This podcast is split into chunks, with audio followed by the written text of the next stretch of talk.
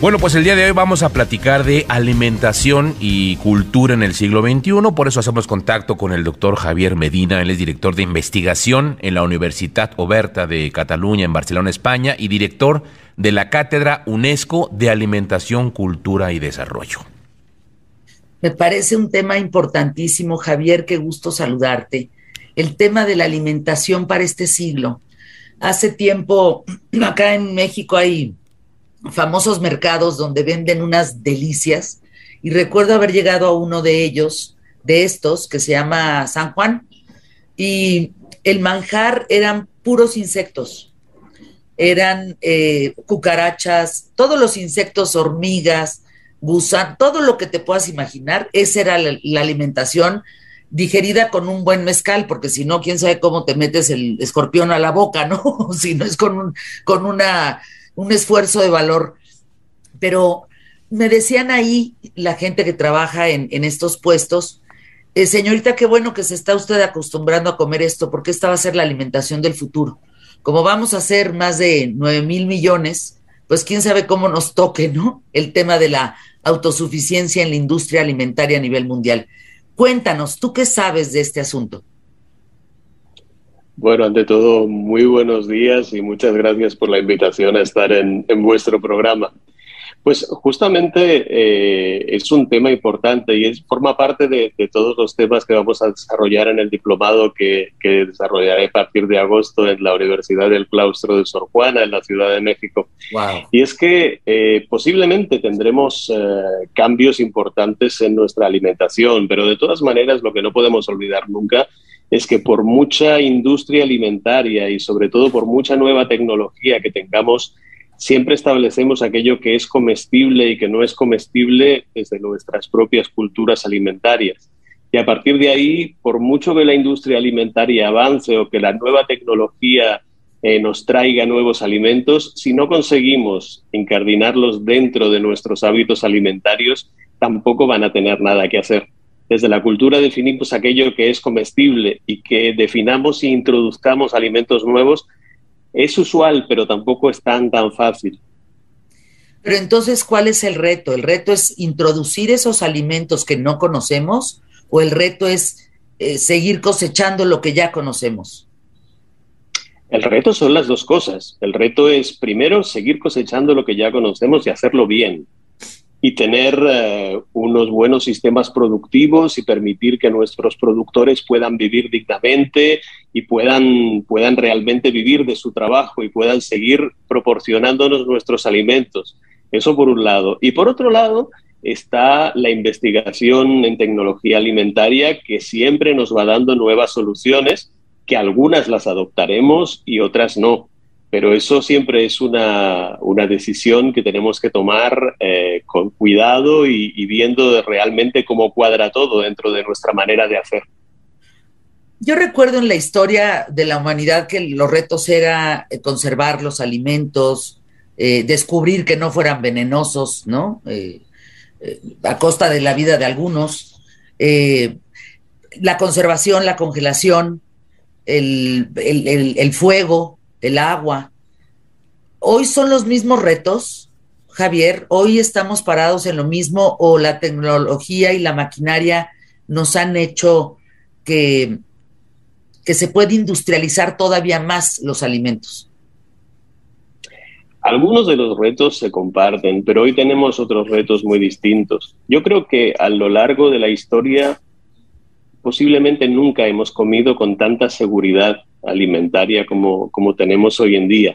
Nunca hemos podido tener a disposición tal cantidad de alimentos inocuos que podemos consumir, que nos nutren y que, que actúan a favor de nuestra vida cotidiana. De todas maneras, estamos ante otros retos. ¿eh?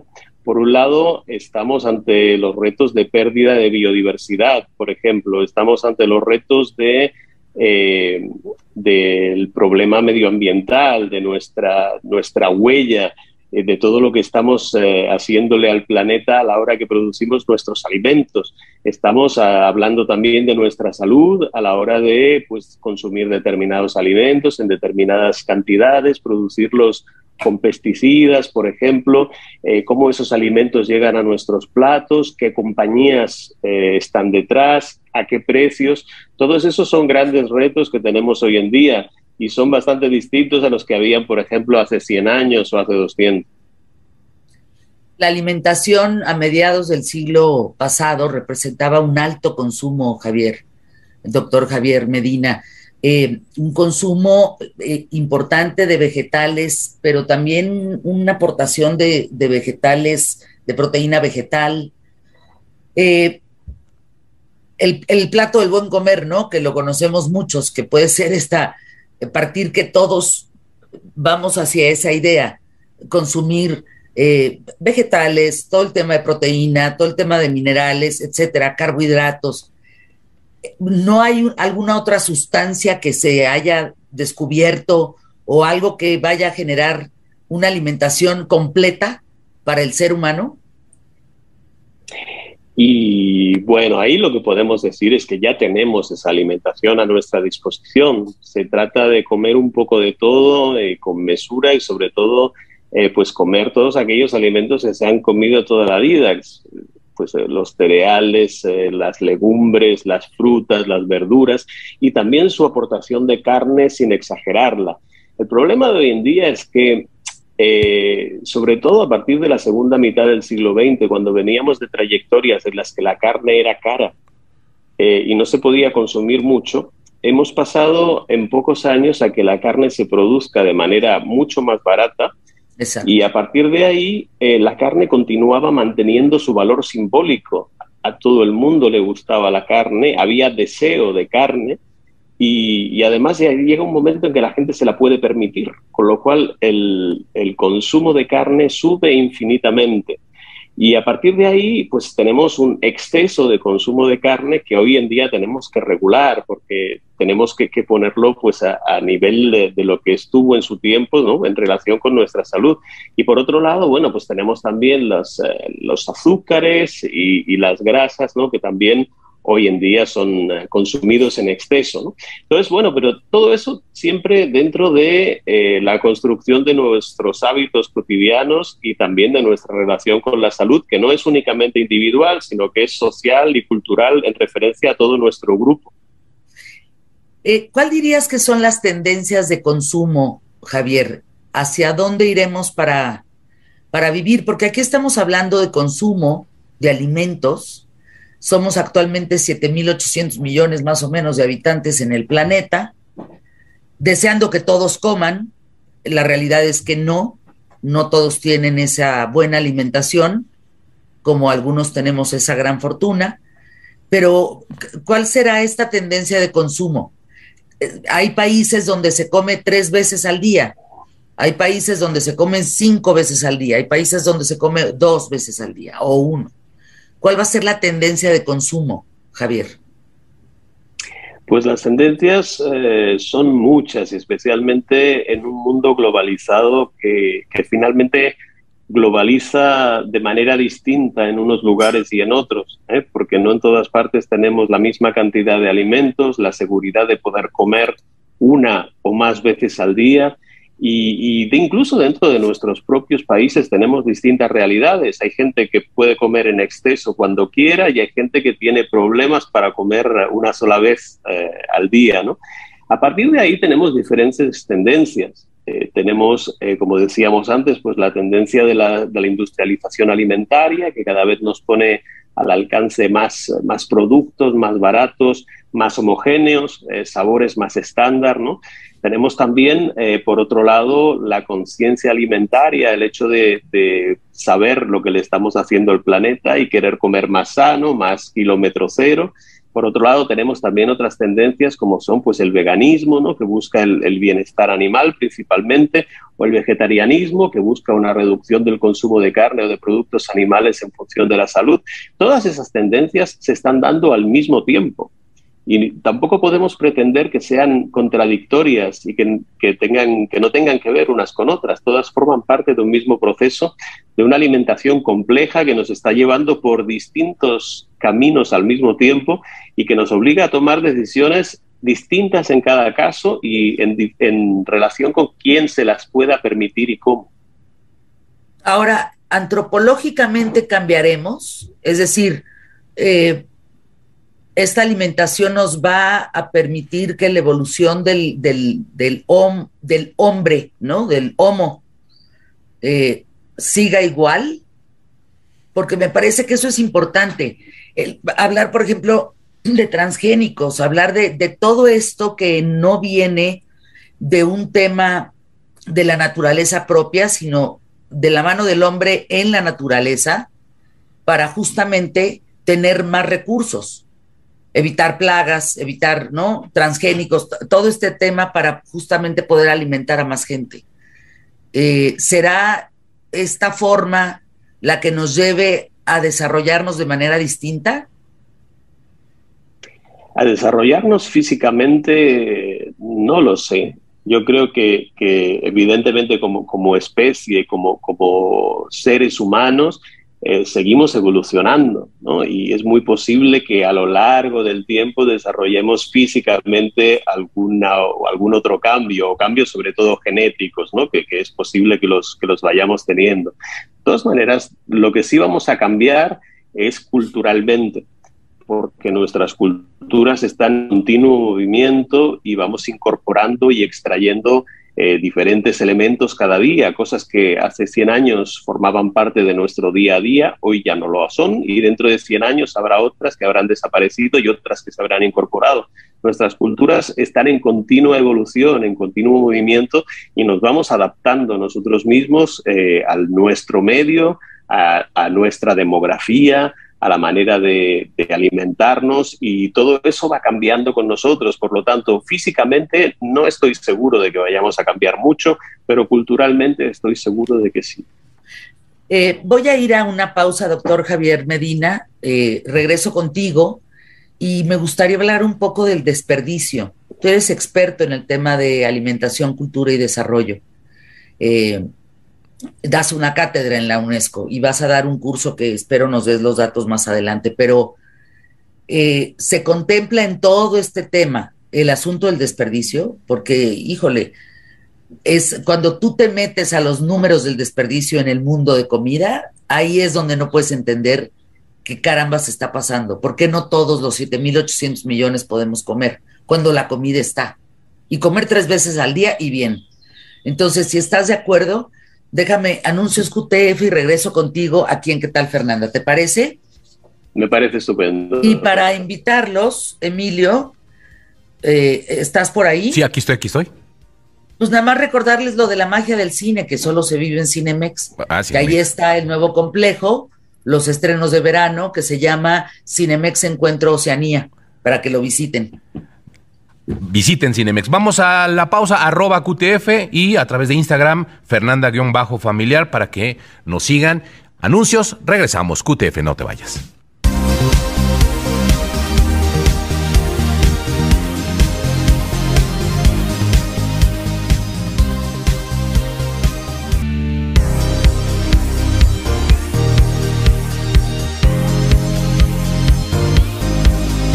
Se estima que debido al aumento mundial de la población, pese a las muertes causadas por la pandemia, para el 2050 la población global necesitará 70% más de alimentos para satisfacer su demanda. Estamos platicando de alimentación y cultura en el siglo XXI con el doctor Javier Medina. La alimentación de este siglo, doctor, se dice es elevada en proteína, eh, sobre todo animal, alta en grasas, alta en azúcar. Eh, en este caso tenemos fortuna de tener una dieta muy variada, pero muy baja en fibra. Sin embargo, hablábamos tú y yo en el corte comercial, mientras escuchábamos a los patrocinios, a los patrocinadores, que cuál sería el alimento que más se come en el mundo y llegamos al punto de hablar del arroz, el maíz en todo Mesoamérica, por supuesto, México, el pan, decías, en Europa, y el arroz en Asia, pues nada más con que 1.300 millones de chinos coman arroz, pues qué bruto, y es una cantidad bestial de arroz, ¿no? Es lo que más se consume. Sí, ciertamente, el arroz es la base de la alimentación de las poblaciones asiáticas, por ejemplo, la mayor parte, eso quiere decir un porcentaje altísimo, el 80% de la eh, alimentación de las sociedades asiáticas está basada en el arroz, Por lo tanto, tanto la producción como el consumo de arroz son absolutamente importantísimas en, la alimentación cotidiana de esas sociedades. Ahora, Javier, hablando de las investigaciones, de la cátedra que das, danos datos sobre la alimentación. Dinos, por favor, eh, una breve historia de la alimentación en la humanidad, de ser posible, una cronología eh, pronta y, dónde estamos parados ahora, ¿no? Bueno, es muy difícil establecer una cronología de toda la alimentación hasta el día de hoy, contando con que todos hemos comido en todas partes, ¿no? De todas maneras, encontramos determinados momentos que son, son bastante claves. En el caso de, Europa, eh, Asia y África, hay un momento muy importante que es el del Imperio Romano, el que podemos establecer como una primera eh, globalización. ¿no? El Mediterráneo, en su caso, en su día, lo que hace es eh, recibir productos de todas partes del mundo y redistribuirlas. Esa parte de productos llegará a América a partir del, siglo XVI, con lo cual también forma parte de esa redistribución. Eh, un gran momento alrededor del mundo entero, porque la, la, comunicación ya empieza a darse a todos los niveles es el encuentro entre dos mundos, entre Europa y América a partir del, siglo XV-XVI. Y a partir de ahí, la llegada de los alimentos americanos a Europa es uno de los grandes momentos de la alimentación internacional. También la llegada de alimentos europeos a, a América y desde ahí también por el otro lado a Asia. Pero sobre todo vemos que la llegada de los alimentos americanos a Europa marcará la gran diferencia de lo que es la alimentación europea y desde ahí también se irá distribuyendo a otros lugares como África y Asia. Por lo tanto, encontramos a partir de ahí otro gran momento. Eh, tenemos que ir hasta el siglo XVIII para encontrar ya la industrialización. Con la revolución industrial veremos que empieza ya eh, la industrialización que se, que, que se aplicaría a la alimentación en el siglo XX y que formaría parte de la industrialización alimentaria, que es la que eh, por primera vez pone a disposición de la mayor parte de la población una alimentación mucho más abundante y a mejor precio. ¿eh? Y entonces ahí toca la producción alimentaria con la industria, pero también la distribución y sobre todo el hecho de que nos llegue con más facilidad y a mejor precio la alimentación a, nuestras casas, casi podríamos decir.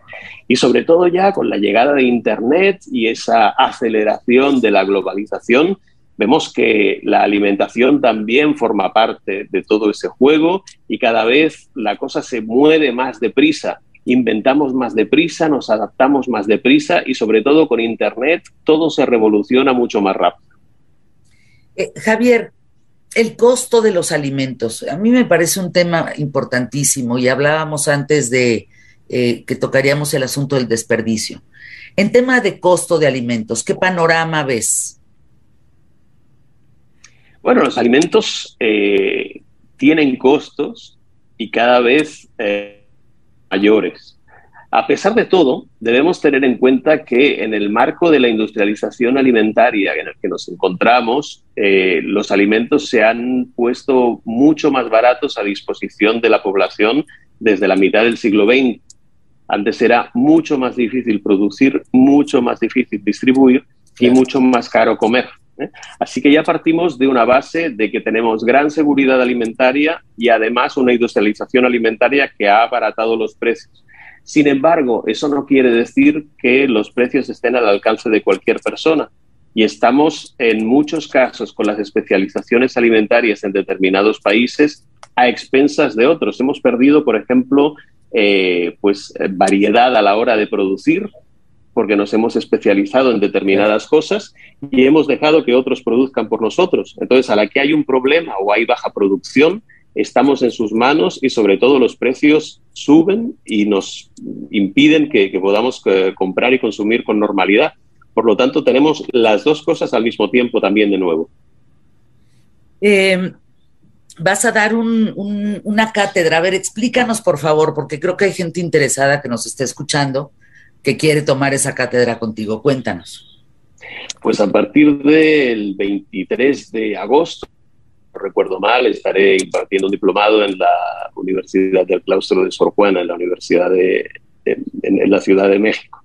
Y a partir de ahí estaremos revisando pues todos estos elementos que forman parte de nuestra alimentación cotidiana y viendo la importancia que tiene la alimentación a nivel social y cultural en nuestras vidas.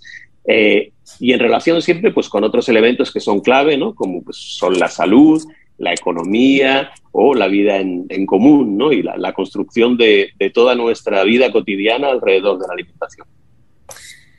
Danos los datos, por favor, para las personas que quieran eh, comunicarse. Y aquí hay varias preguntas. Danos los datos primero.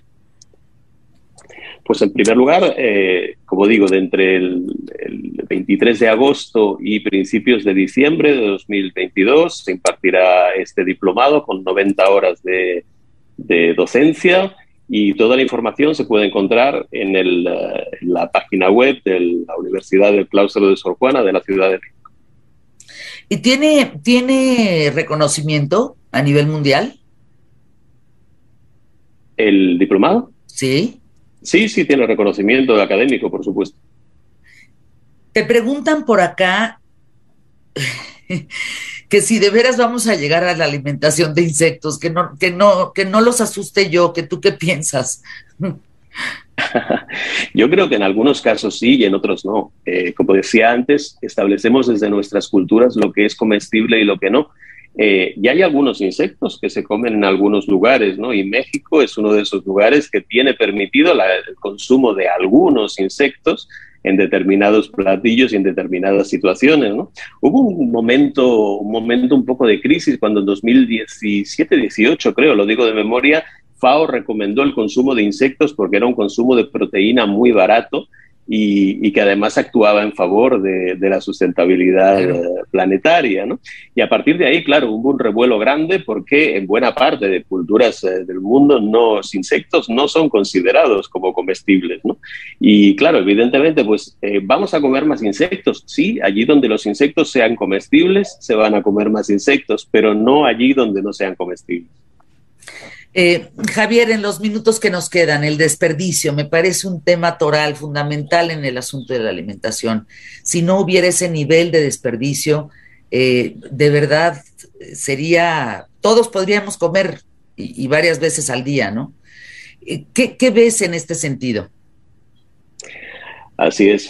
Ten en cuenta que desperdiciamos entre el 40 y el 60% de todo aquello que producimos, dependiendo del lugar, dependiendo de la sociedad.